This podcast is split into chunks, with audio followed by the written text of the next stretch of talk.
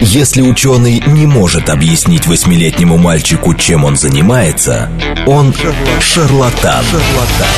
В ярком и популярном формате мы знакомим слушателей с интересными фактами из мира науки в программе «Ученый свет». свет. Программа предназначена для лиц старше 16 лет. Здравствуйте, в эфире программа «Ученый свет», в которой мы отвечаем на вопросы об окружающем мире с научной точки зрения. Меня зовут Андрей Бычков, я автор и ведущий этой программы.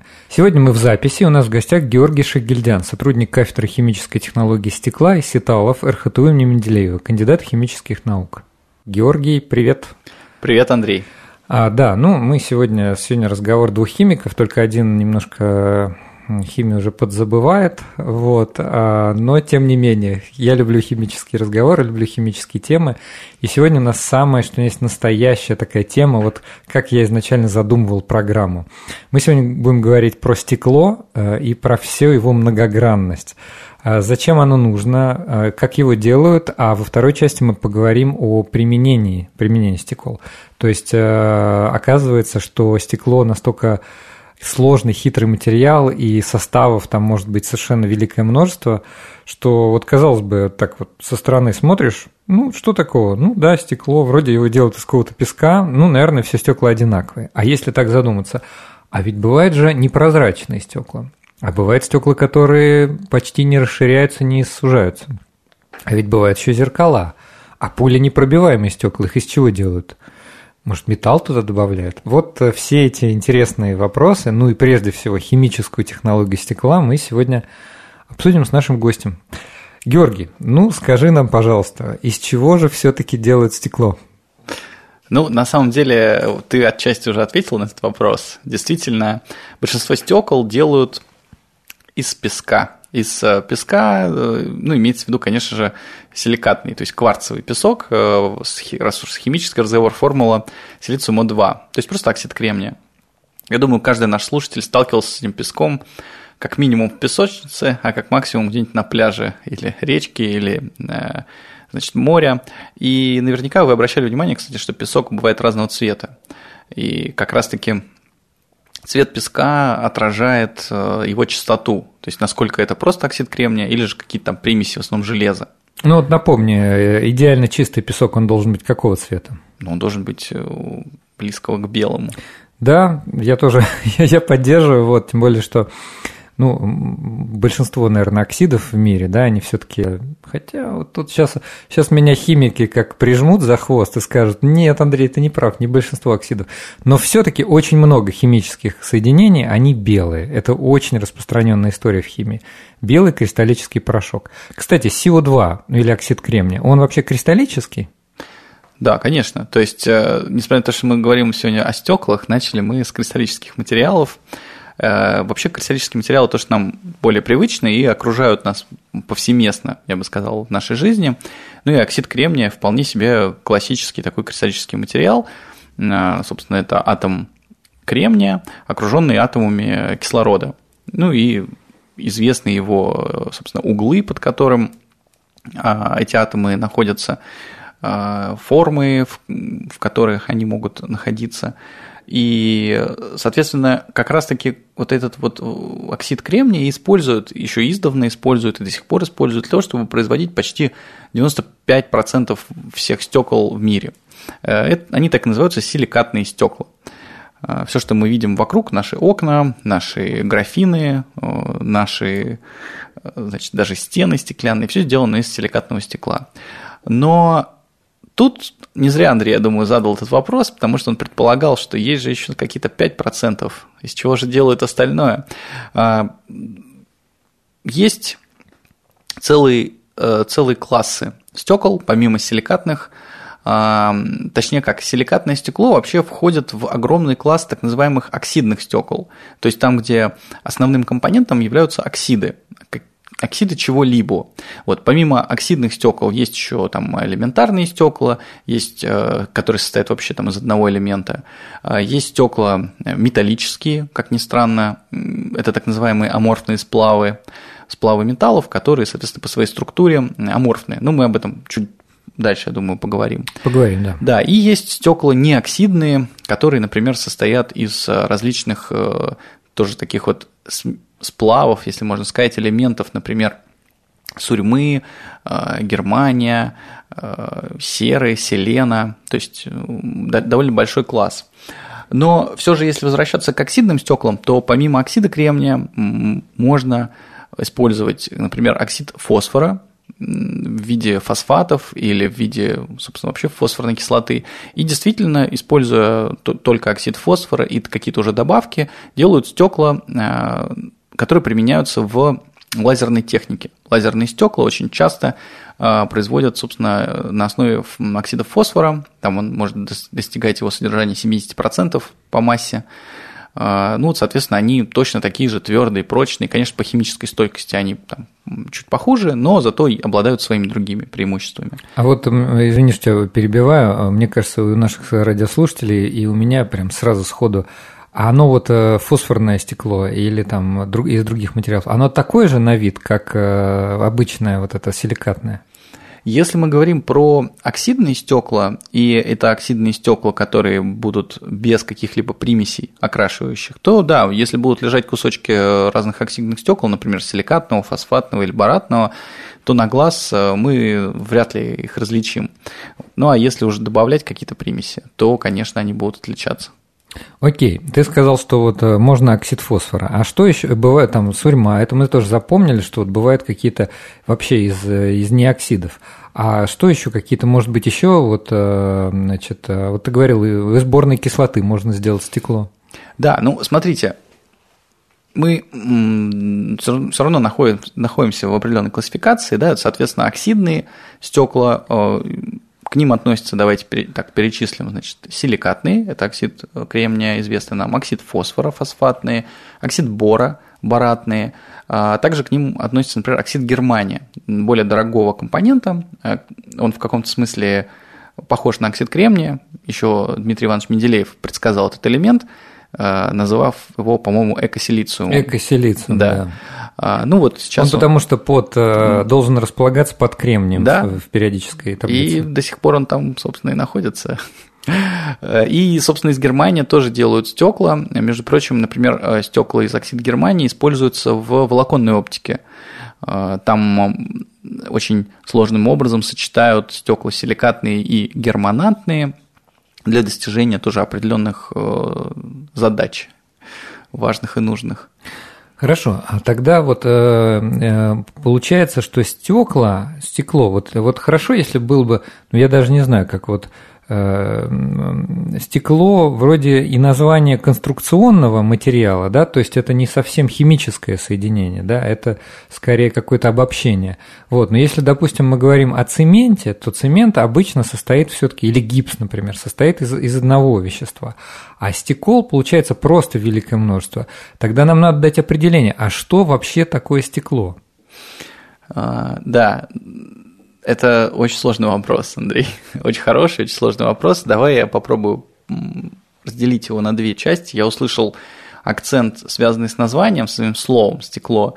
А, я как-то вот задумывался на этот счет, и у нас есть ну, русский язык, да, у нас есть э, английский язык, у нас есть, например, э, собственно, языки там латинской группы, а, и вот ну, соответственно, русский язык, в русском языке слово стекло произошло от стекло, от слова еще древнеславянского, если не ошибался, там sticles как-то, sticles как-то mm-hmm. так оно звучало, и оно обозначало, собственно, слово кубок. Mm-hmm. Соответственно, слово глаз английское произошло от древнегерманского, там, по-моему, глазом, и оно обозначало сиять, блестеть. Угу. А слово на французском, а, ну, э, витро от латинского, а оно обозначает там прозрачный, угу. витрум. И на самом деле здесь есть некая магия того, что люди э, издавна, не до конца понимая, что же такое стекло, они видели его под разными углами, кто с применением, кто со свойствами. И определение его, определение стекол очень много разных. А, одно из таких фундаментально научных, оно Э, собственно, его можно сформулировать как стекло – это некристаллическое твердое тело, которая переходит, постепенно переходит в жидкость в определенном диапазоне температур. Ну, тут оно на самом деле довольно простое, но как бы в целом отвечает на большинство вопросов. Дальше уже можно, конечно, его расширять.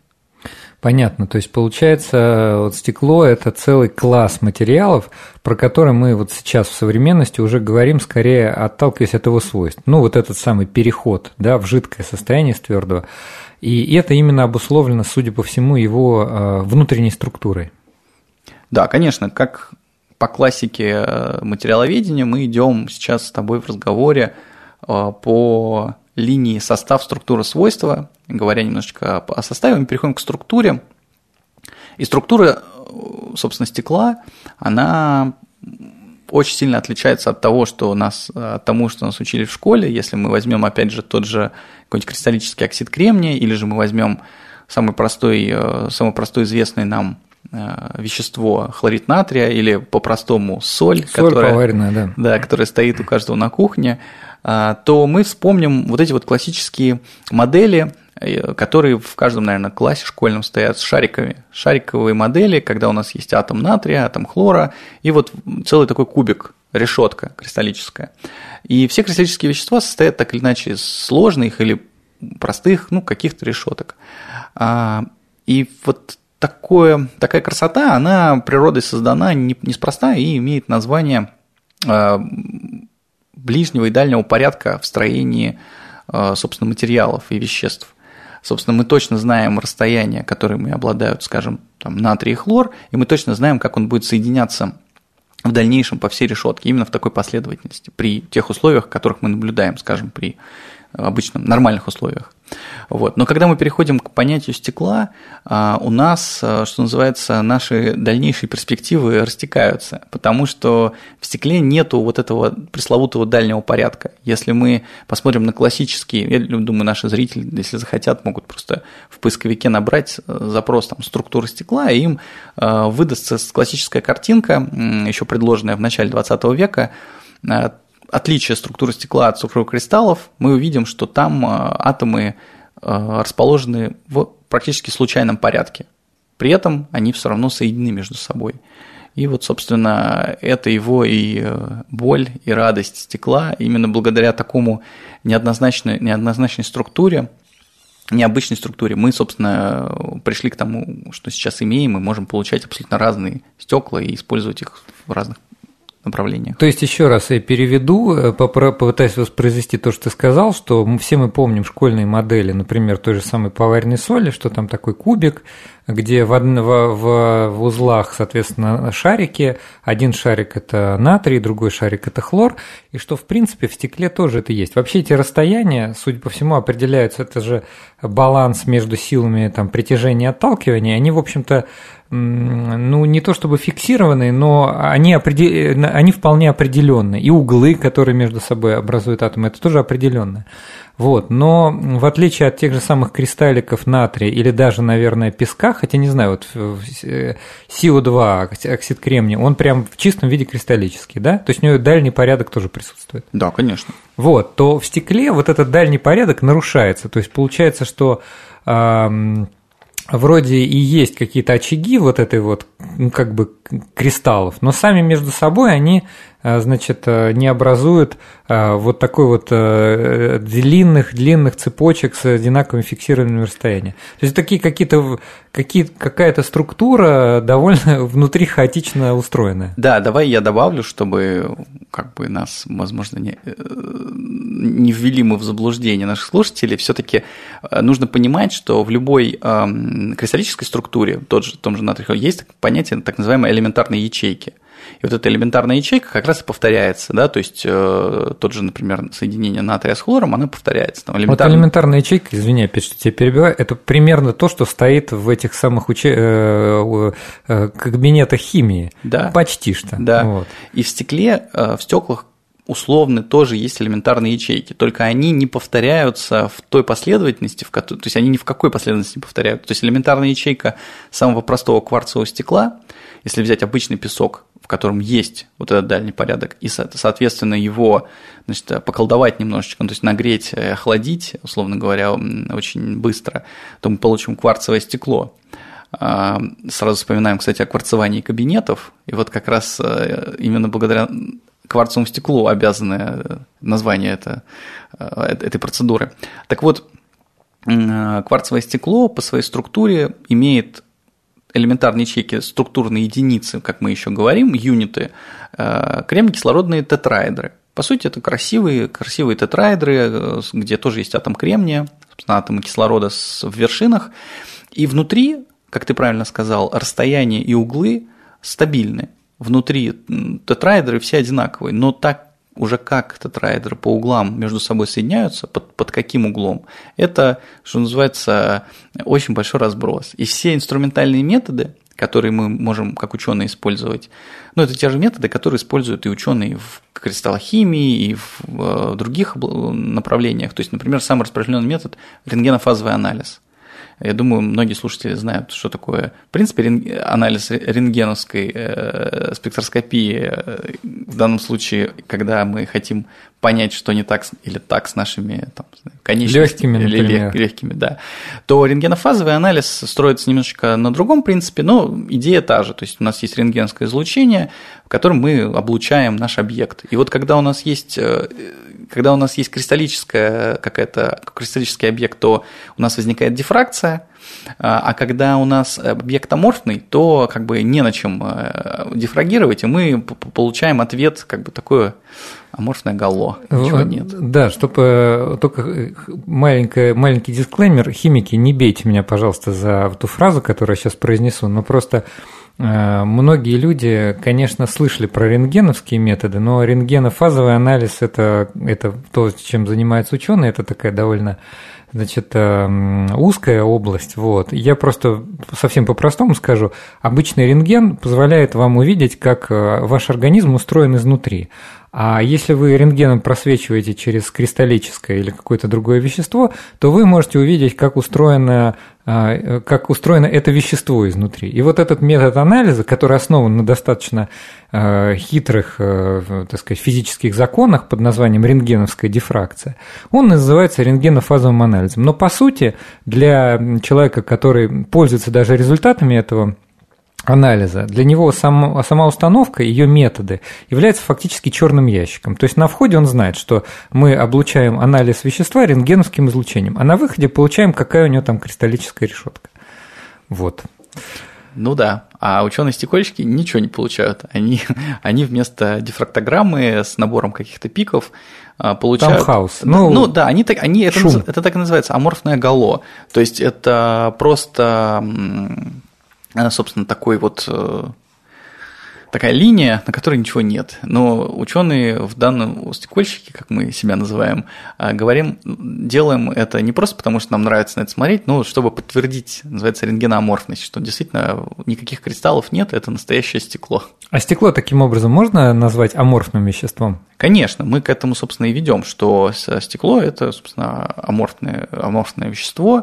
Тут очень, э, тут очень тонкая грань в каком-то смысле, потому что к аморфным э, телам могут относиться материалы, которые мы в то же время не относим к стеклу. Ну, например, есть аморфный кремний. А, я думаю, не будем мы сейчас вдаваться, а, как бы подниматься или опускаться на этот уровень дискуссии, потому что там скажем, не все так просто, вот, но при этом, если когда мы говорим, что каждое стекло – это аморфный материал, мы никого, ну, не лукавим, скажем так. Поэтому, я думаю, на этом мы можем здесь зафиксироваться. Хорошо. Значит, э, таким образом, если мы идем по предложенной тобой схеме состав, структура, свойства, э, мы обсудили сейчас э, и состав, и структура, что стекла из очень разных э, веществ и оксидов, и не только. По структуре оно аморфное, то есть никакой повторяемости там нет. Ну, самое главное для наших слушателей вынести, что стекло – это не кристаллическое соединение. Никакого длинного ряда повторяющихся внутри, значит, там, не знаю, кристалликов, да, или какого-то монокристалла, уж тем более там вы не найдете. Там э, просвечиваешь рентгеном, и там, ну, я бы сказал, шум, но, может быть, это вот не совсем тоже корректно. Вот. Мы, значит, должны перейти к свойствам, а, тем более у нас как раз 4 минуты до перерыва. А как же вот эта структура, а каким свойствам это приводит? Ну, а, она может приводить к разным свойствам. Э, хочу сразу, опять же, сделать сказать дисклеймер, что вот как раз самое известное, я думаю, свойство стекла, его прозрачность, она не является уникальным свойством именно для стекол, потому что тот же пресловутый кристалл кварца или же другие кристаллы, которыми, которыми мы знакомы, они точно так же бывают прозрачными.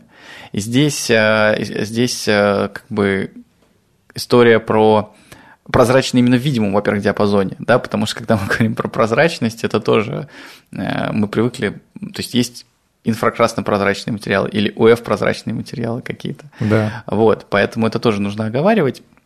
Соответственно, прозрачность стекла обусловлена а, его тут уже как бы электронным строением.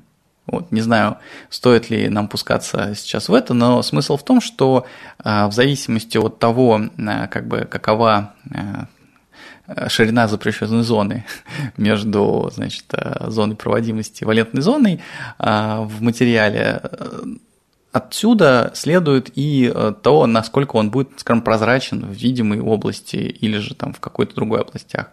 Именно поэтому, например, кварцевое стекло, в отличие от всех остальных э, известных стекол, оно частично пропускает ультрафиолет.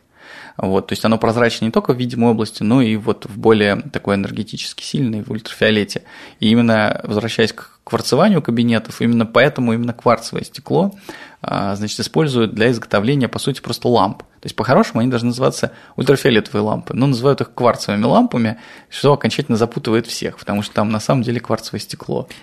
Ну, я все-таки попробую так вот на простом, а, даже да. дошкольном, не, не школьном, а дошкольном. У нас же в программе там восьмилетнему мальчику мы должны объяснить. Правильно ли я понимаю, что в сущности кристаллы оксида кремния, они тоже, в общем-то, довольно прозрачные? Вот тот самый, те самые песчинки э, песка. Или нет? Да, если мы говорим о кристалле оксида кремния, то он тоже будет прозрачный. Другое дело, что в нем есть много примесей, ну, они как бы сами, э, когда мы видим их в виде песчинок, то нам сложно рассмотреть их прозрачность. Но если, опять же, э, поискать изображение кристалла кварца, э, то можно обнаружить потрясающие экземпляры больших объемных образцов, которые как слеза практически могут быть прозрачны. Ну вот, а значит, получается, мы же ведь э, расплавляем вот эти самые, вот этот самый песок, и мы как будто вот, э, ну, был у нас, э, были отдельные кристаллики, которые все в разную сторону направлены, из-за этого, ну, там, не знаю, там, песочные часы, они непрозрачны. Вот горка песка непрозрачна. Но когда мы их всех как будто бы вот создали из них такой единый слиток, да, вот переплавили. Может быть, он из-за этого и является прозрачным, что он, так сказать, вот стал таким единым. Нет, безусловно. Тут нужно просто напомнить слушателям, что есть э, как бы нано и микро э, условия, которые влияют на что-то, а есть макро условия. Если мы, э, значит, возьмем прозрачное стекло из окна вытащим и захотим разбить его на мелкие кусочки, ну, считай, на песчинки. И ступкой, да. Да, еще. ступкой мы вот. И, и что у нас прозрачное стекло тоже превратится в непрозрачную кучку стекла. Почему? Потому что свет будет активно рассеиваться на всех вот этих вот э, гранях, гранях песчинках. Все это приведет к тому, что значит, э, стекло, магия, оно из как бы прозрачного, ну, превратится как бы в непрозрачное. Вот. А возвращаясь к свойствам, если у нас минутка еще есть, я Буквально полминутки. Слушай, а я вот предлагаю, мы можем как раз со свойства начать вторую, вторую половину, а я просто скажу, напомню нашим слушателям, кто в гостях и о чем мы сейчас говорим, и чтобы это было затравкой ко, ко, второй, ко второй части. Значит, напомню, мы сегодня говорим о стекле и всех его много обширных, э, так сказать, проявлениях и применениях. В первой половине мы все-таки сфокусировались на структуре, на его химическом составе, а второй обязательно поговорим, каким это свойством приводит и таким образом, где его применяют. В гостях у нас Георгий Шигельдян, сотрудник кафедры химической технологии стекла и сеталов, кандидат химических наук. Слушайте нас после перерыва. В ярком и популярном формате мы знакомим слушателей с интересными фактами из мира науки в программе «Ученый свет». свет. Здравствуйте, в эфире программа «Ученый свет», в которой мы отвечаем на вопросы об окружающем мире с научной точки зрения. Меня зовут Андрей Бычков, я автор и ведущий этой программы. Мы сегодня не совсем в эфире, а очень даже в записи. А у нас в гостях Георгий Шигельдян, сотрудник кафедры химической технологии стекла и сеталов, РХТУ имени Менделеева, кандидат химических наук. Георгий, привет еще раз. Привет, Андрей. А, ну, коль скоро кафедра химической технологии стекла и сеталов, то мы говорим сегодня про стекло. И сеталы, кстати, тоже скажем, что это такое. В первой половине мы говорили о том, как вообще устроено стекло, и как устроено оно на микроуровне, и какой у него химический состав. Сейчас мы все-таки сфокусируемся на свойствах, потому что оказалось, что это не такой вообще банальный материал. Там э, целая куча всего. Кстати, мы еще не сказали, как его производят, ну хотя бы в двух словах, тоже очень интересно. И уже скажем, какие вообще бывают стекла и где их в результате этого всего применяют. Но мы хотели, вот мы прервались, да, перед, э, перед перерывом, мы хотели сказать что-то еще тоже важное. Ну, мы, мне кажется, сегодня только говорим, что только и делаем, что говорим о важных вещах, что может быть важнее стекла. Как я люблю говорить, э, мы часто смотрим сквозь стекло, но не замечаем его. Кстати, кстати, да. А, ну так вот, вот какими все-таки э, вот его структура, она обуславливает какие свойства? То есть как бы что вот что нам дает понимание того, что оно внутри аморфно и там нет вот этой кристаллической истории повторяющейся? Одной из важных характеристик э, значит, структуры стекла, в отличие от, опять же, кристаллической, является э, разница в плотности. Из-за того, что мы видим Э, точнее, ну, мы не видим, но мы можем себе представить, что э, кристаллическая решетка, она упакована плотно, она, скажем так, как, как э, ящик с книжками, набита книгами, что называется, корочка к корочке. То же самое кристаллическая решетка набита атомами плотненько.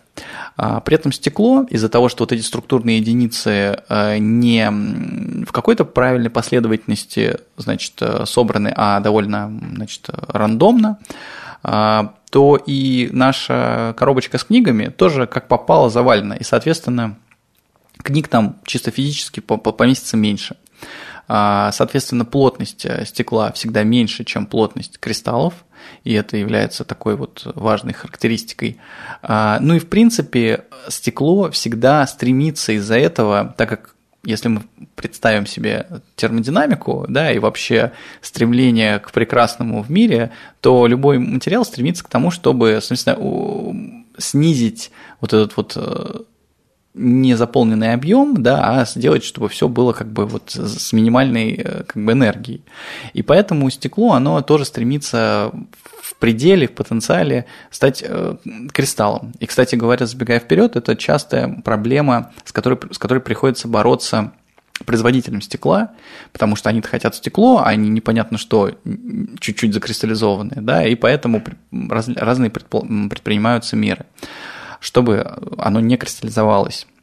Но связано, да, это вот именно с термодинамикой, структурой. И другое важное, важное свойство, которое выделяет э, как бы класс стекол а, от тех же кристаллов, что на самом деле, как ни парадоксально, но мы не можем, мы можем сказать фразу, двоеточие, а, стекло нельзя расплавить. А, почему? Потому что когда мы говорим значит, термин расплавить, мы предполагаем, что есть некая точка температурная, точка, температура плавления. Температура плавления, после которой мы, значит, э, значит, вот он был материал как бы еще не расплавленный, вот мы дошли до этой температуры, вот он расплавился. Эм, и это действительно так для материалов, у которых есть температура плавления. А это практически, ну, это любой кристаллический материал. Но когда мы переходим к стеклам, то у нас вместо температуры плавления возникает две температуры, и ни одна из них не плавление. Это так называемые температуры ТЖ и ТФ, ну, они так обозначаются. А, температуры перехода из твердого состояния значит, э, в э, вязкопластичное. И поэтому этот интервал, он называется интервалом стеклования. Собственно, когда мы производим стекло, мы резко его, соответственно, собрали наши сырьевые компоненты, да, мы там что-то его сварили, расплавили и резко охлаждаем. Соответственно, расплав должен пройти через эту температуру из высоких температур в низкую и превратиться в стекло. Если мы, наоборот, стекло начнем размягчать, да, э, правильнее, как мы говорим, сначала мы его размягчаем, потом размягченное стекло переходит в, значит, вязкопластичное, то есть в расплав впоследствии. А мы проходим опять через эти температуры. А вот эти свойства, они во многом характеризуют и являются следствием той структуры, которую мы с вами значит, гипотетически нарисовали той аморфной и неоднородной сетки. Собственно, был такой ученый Уильям Захариасон, и он еще в начале 20 века предложил, предложил то, как должна выглядеть структура стекла. Он ее назвал Random Network, то есть как бы... Случайная сеть. Ну, ну да, да, да. А, и большой вклад, конечно же, в исследование и строение стекла внесли советские ученые, это школа и нашей кафедры, это школа и Питера, а, Санкт-Петербургских э, институтов и университетов. И вообще раньше э, в одном только Советском Союзе устраивались все союзные конференции по стеклу, где только могли несколько дней обсуждать его структуру, свойства и строение. Круто. Да. Но я еще обязательно в конце спрошу, а над чем сейчас работают ученые применительно к исследованию стекла? Но вот раз мы заговорили про вот этот переход его, да, размягчение и потом уже практически расплавление, ну, именно в стекольном смысле, хотел уточнить две вещи. Одну маленькую – это при какой температуре, вот, ну, допустим, для оконного стекла, вот эти все процессы происходят. А второе, как следствие, а как все-таки вот производят современные стекла? Какова там технология производства?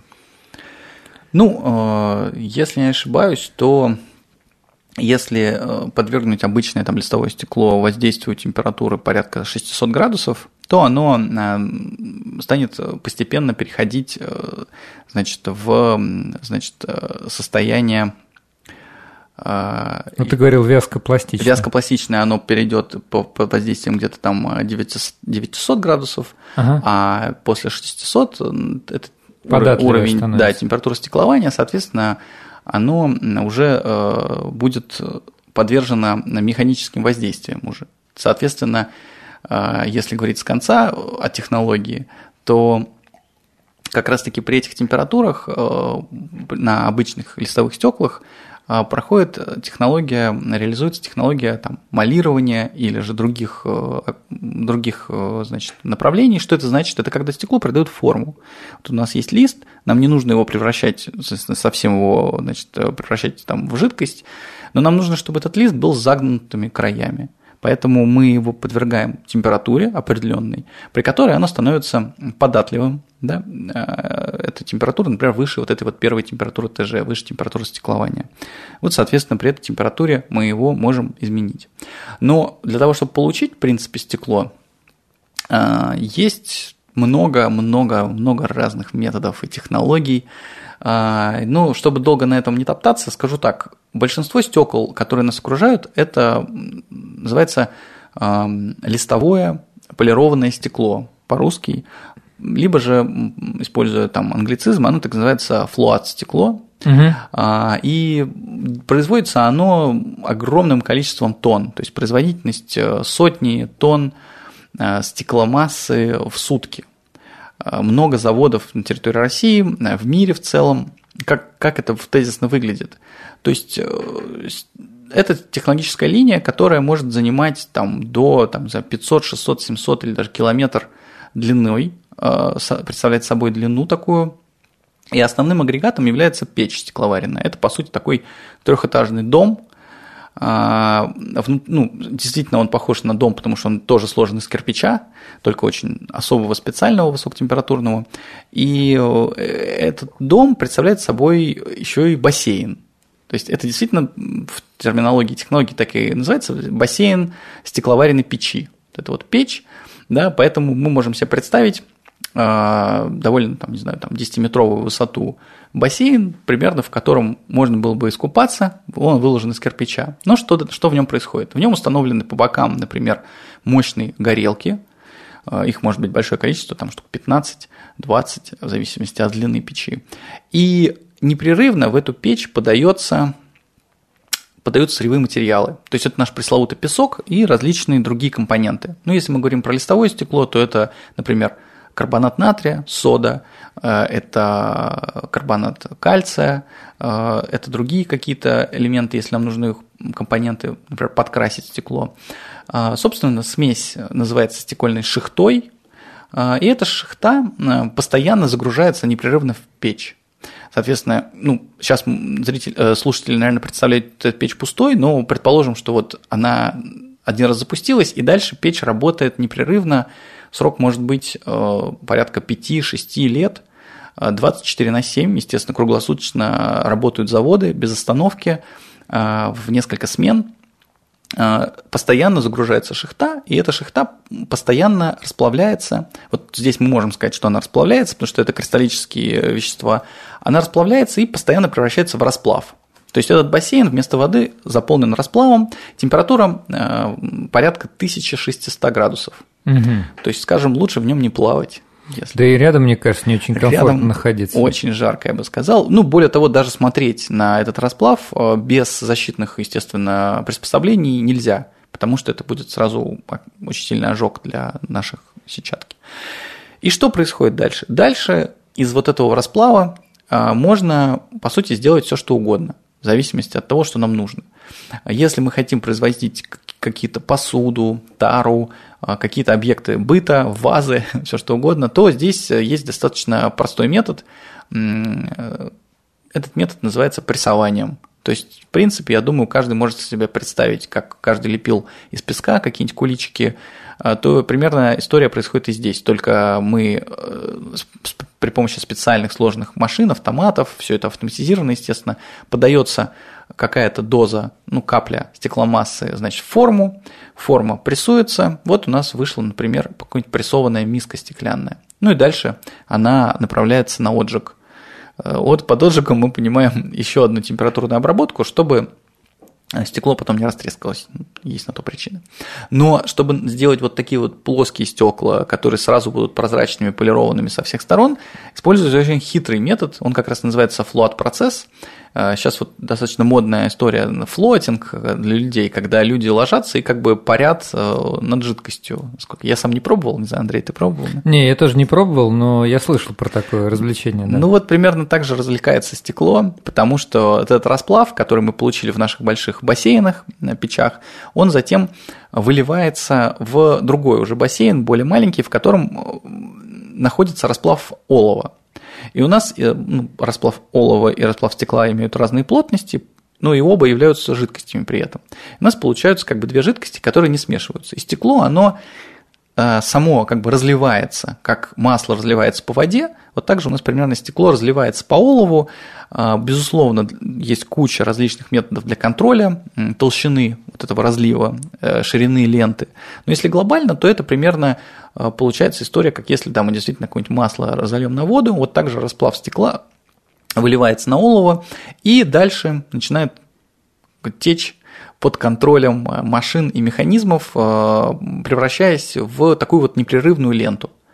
Дальше производители контролируют, какая им нужна толщина, как, контролируют скорость, но тем не менее общий принцип, я думаю, понятен. То есть взяли, вылили и получили, э, значит, с одной стороны стекло вообще ни с чем не соприкасается, да, с воздухом, ну, с атмосферой там специальная газовая атмосфера, а с другой стороны оно соприкасается с расплавленным оловом, но тоже с ним не смешивается, поэтому в итоге стекло у нас практически неотличимо с двух сторон.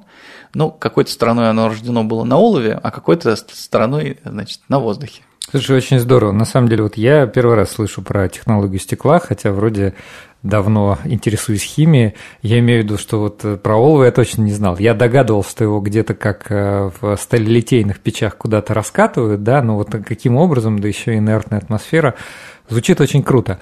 Хорошо, а для того, чтобы нам, например, получить какие-нибудь там бронебойные, полинепробиваемые, непрозрачные стекла, нам просто надо варьировать состав, то есть э, та шихта, э, которая первоначально загружается, да, она просто будет другая. То есть там будет не карбонат кальция, а, я не знаю, там какой-нибудь э, чего-нибудь там с свинцом или там, ну, есть же свинцовые стекла, да, или какими-то еще другими элементами. Или там и технология как бы вот его отливки, там заливки тоже отличается. Ну вот, Андрей, ты думаешь как настоящий химик, потому что, конечно, если варьировать состав стекла, то мы будем что-то изменять и в структуре, и в итоге в свойствах. Но если говорить про более такие привычные применения, ну, привычное применение, например, бронестекло. Ну, не каждый день мы с ним, конечно, работаем, но бронестекло действительно делается, но вот оно как раз делается э, мыслями э, не химиков, а мыслями технологов. Потому что бронестекло – это некий такой сэндвич из разных стекол. То есть, например, сделали мы четыре листа одинаковых и склеили между собой.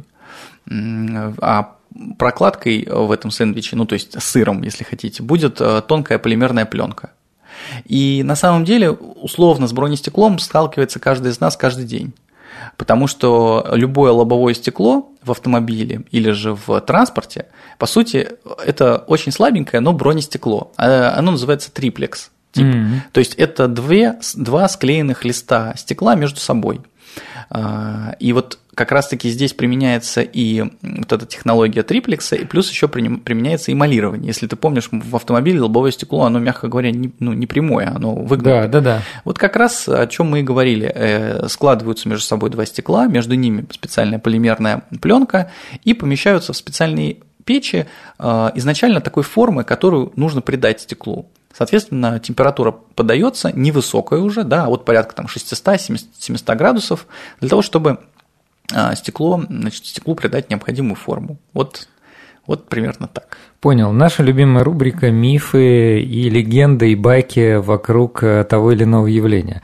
Многие люди спрашивают, правда ли, что стекло – жидкость, и правда ли, что в старых домах стекла текут? То есть через какое-то время толщина стекла внизу будет э, больше, толще, шире, чем сверху. Обожаю классика. А, значит, ну я думаю, что сейчас мы уже с, с нашими слушателями помним, что стекло это не жидкость, да, а стекло это твердое тело, но тем не менее стекло действительно может, э, так как мы опять же сказали, что оно стремится там, стать кристаллом, там в нем проходят какие-то процессы, оно может течь, но э, скорость этого течения по подсчетам ученых, я боюсь ошибиться, но это сотни миллионов, за сотни миллионов лет на доли нанометров.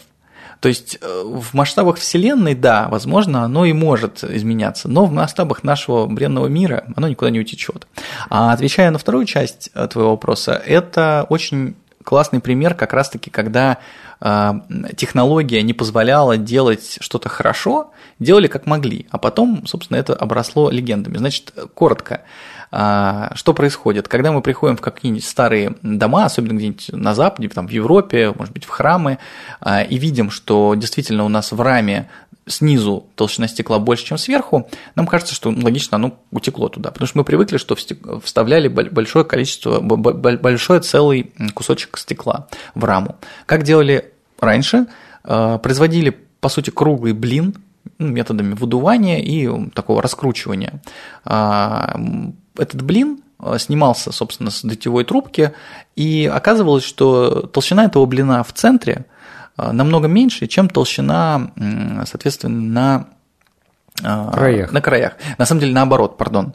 Естественно, толщина в центре намного больше, чем толщина на краях. А, потому, потому что, что он как бы стекал. Он, да, да, конечно. Краям. Он дул, соответственно, в, как бы в центр и потом раскручивал эту трубку. В итоге у нас, да, получалась такая вот, такой вот блин от центра к краям а, толщина изменяется. И затем этот блин, естественно, разрезали, потому что всем нужны были не круглые стекла, а какие-нибудь прямоугольные. Но только как порезали, так порезали. И получалось, что толщина просто э, прыгала. А в раму вставляли по логике вещей, ну, нелогично вставлять тонким концом тонким вниз. вниз. Да. Вставляли так, как было бы правильнее. И вот отсюда возник этот Вот миф. оно, вот оно, да. Слушай, мы еще обещали сказать, э, что такое ситал. Вот, э, я перед этим скажу нашим слушателям, что вот э, те, кто живут на юго-востоке Москвы, они знают, что есть там такое э, Лыткарино, есть Лыткаринский карьер, Волкушинский карьер, вот, а на самом деле то самое, тот самый песок для Лыткаринского завода оптического стекла производится именно там. То есть карьер – это реально натуральный карьер, просто заполнившийся водой. Вот, и, например, вот в Карачаево-Черкесии есть поселок Архыз, э, самый, там расположен самый большой а, в России телескоп. И те, кто внимательно слушает нашу программу про, астро, про астрономию, про астрофизику, они, конечно, слышали про этот а, телескоп, он шести, там шестиметровое зеркало, и, значит, сама обсерватория называется САО, специализированная астрофизическая обсерватория. Самое большое действительно зеркало э, среди всех существующих э, зеркал, телескопов в Российской Федерации. Больше нет. И вот э, мне Георгий перед программой сказал, что вот, а там ситал. То есть это не просто стекло. Что же такое ситал? Да, меня с детства, как только я поступил на кафедру стекла и ситалов, спрашивают, что такое ситалы. А, ситал – это слово, образованное от двух слов – стекло и кристалл. Либо же можно говорить, что это стеклокристаллический материал. И предложено оно было основателем нашей кафедры, а, тогда это был еще не РХТУ, а МХТИ, Московский химико-технологический институт, а, предложено Исааком Ильичем Китайгородским, очень крупным, крупнейшим ученым в области, собственно, стекла. Он предложил вместе с американским ученым Дональдом Стуки примерно в один же, и тот же год, а, предложил использовать вот эта вот нежелательная возможность нежелательного кристаллизации, помните, мы говорили, что э, э, технологи боятся, чтобы стекло не закристаллизовалось. Так вот, он по-другому решил посмотреть на, этот, на эту проблему, а сказать, а что сделать, как сделать так, чтобы использовать во благо способность стекла, наоборот, кристаллизоваться. А, и, соответственно, стали, э, стали думать и подбирать специальные химические составы, которые под воздействием температуры будут Э, приводить к тому, что у нас внутри в стекла, в объеме или на поверхности, ну, в большей степени в объеме, возникают кристаллики. То есть мы тут долго и упорно с Андреем говорили о том, что стекло это абсолютно аморфное тело, так действительно и есть, но если подобрать определенный химический состав и определенную температуру к нему, то примерно как вот был пирог, в нем не было изюма, а вот мы его нагрели, и изюм внутри, маленькие изюминки появились. Такого в мире жизни, наверное, не бывает, но со стеклом такое... С изюмом не бывает. С изюмом не бывает, а со стеклом может быть. А, внутри начинается локальная кристаллизация, возникают кристаллики. И вот как раз, возвращаясь к Латкарина, это единственный вообще в России единственное в России предприятие, и по миру таких, вообще говоря, по пальцам посчитать, которое производит в э, оптические сеталы, то есть они прозрачные, optical glass ceramics, по-английски это можно сказать. А, это материалы, внутри которых есть вот такие вот нанокристаллики. Почему это важно? Потому что про телескоп мы говорили, телескопы обсерватории находятся на определенных возвышенностях, там идут смены температур, ночью, например, холоднее, лет, э, днем теплее, и любые материалы подвержены температурному расширению, либо же суж, ну, сужению. Вот, соответственно, когда холодно, они могут сужаться, э, расширяться, когда тепло. И в итоге, э, если использовать такой сетал с правильно подобранными кристалликами, которые имеют разные, разнонаправленные вот эти вот способности расширяться, сужаться, мы суммарно получаем, что этот материал практически не подвержен температурному воздействию, и он идеален для как раз астрономических наблюдений, но не только. Отлично, слушай, ну у нас уже почти закончилось время, но я так слушал э, с, с большим интересом, потому что большая часть из того, что ты сегодня рассказывал, это для меня в новинку. Оказалось, что стекло – это правда очень интересный материал, и сетал тоже. Э, сетал – это вообще просто какой-то космический материал, пирог, э, внутри которого при нагревании образуется изюм сам собой. А, поэтому я хочу тебя поблагодарить. Спасибо большое за сегодняшний рассказ. Надеюсь, наши слушатели оценили, какой интересный материал стекло. У нас в гостях был Георгий Шейгельдян, сотрудник кафедры химической технологии стекла и сеталов РХТУ имени Менделеева, кандидат химических наук. А мы услышимся в следующую субботу. Всем пока. Спасибо, пока.